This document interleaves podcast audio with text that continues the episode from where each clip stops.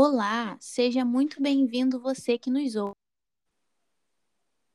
Primeiro episódio da série Reprodução das Aves.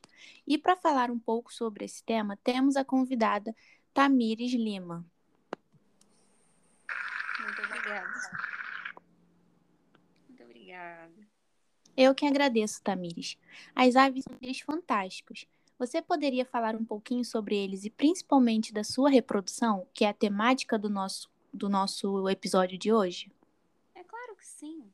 Realmente as aves são fantásticas e a sua reprodução sempre me deixou curiosa. Eu pensava, como é que as aves colocam ovos mesmo sem os machos? Ou como que os ovos são formados? Essa pergunta, essas perguntas sempre ficavam na minha cabeça. Mas antes de eu começar a falar sobre, é importante falar um pouco a respeito de algumas informações importantes antes. Bom, as aves são animais vertebrados e dióticos, o que significa que possuem sexos diferentes, ou seja, masculino e feminino. Grande parte das aves possuem também o que chamamos de dimorfismo sexual. E aí você pode me perguntar, mas o que é isso, Tamires? Dimorfismo sexual é quando o macho e a fêmea possuem características físicas diferentes, o que faz com que eles sejam e aparentam ser diferentes. Então, pode haver uma diferença de tamanho entre a fêmea e o macho, ou uma diferença de coloração entre ambos. Ah, por isso às vezes vemos uma diferença entre os sexos. Muito legal saber que o nome é dimorfismo sexual. Sim. Outra característica legal é que as aves são ovíparas, ou seja, o filhote se desenvolve no ovo, fora do corpo da mãe. E apesar das aves não possuírem um órgão copulador como um pênis, a transferência dos espermatozoides ocorre por justa posição dos parceiros durante a, durante a cópula. E aí eu te pergunto, o que é a cópula e qual é a sua importância? A cópula é a união da fêmea e do macho com a finalidade de junção dos gametas feminino e masculino para se gerar um novo ser da mesma espécie. Nossa, muito legal! Você poderia falar um pouquinho também sobre a reprodução e o sistema reprodutor? E quais são as diferenças dos machos e das fêmeas? Claro que sim. O sistema reprodutor dos machos é composto por dois testículos, lugar da formação dos espermatozoides, dois canais diferentes, estrutura responsável por direcionar os espermatozoides até a cloaca, e a cloaca, órgão no qual os espermatozoides vão passar diretamente para a fêmea. Os órgãos reprodutivos da fêmea são chamados de ovário e oviduto. Sua fecundação é interna, realizada através da cópula. O oviduto é dividido em infundíbulo, magno, magno, istmo, útero e vagina.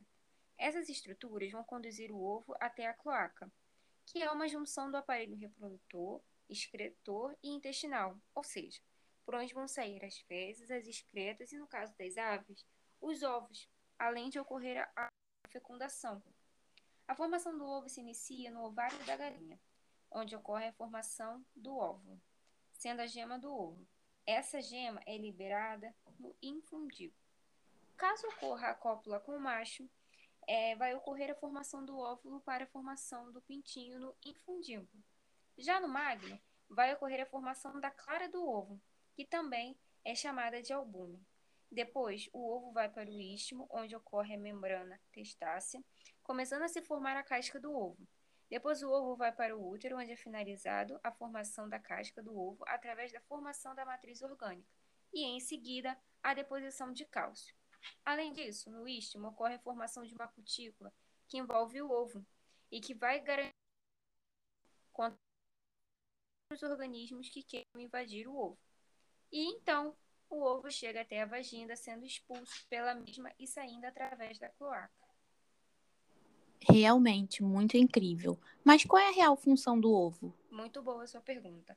A função do ovo é servir de proteção e nutrição para o embrião. A sua casca confere uma barreira às injúrias físicas que podem vir a acontecer, além de invasão de micro-organismos. Os outros componentes do ovo, como a gema e a clara, servem como uma segunda proteção e de grande importância nutritiva e biológica. A maioria das espécies de aves choca seus ovos, mantendo-os em uma temperatura adequada para que o embrião possa se desenvolver. E é importante também salientar que a galinha ela não é dependente do macho para colocar seus ovos, mas a participação do macho é muito importante para que ocorra a fertilização dos ovos. Muito legal.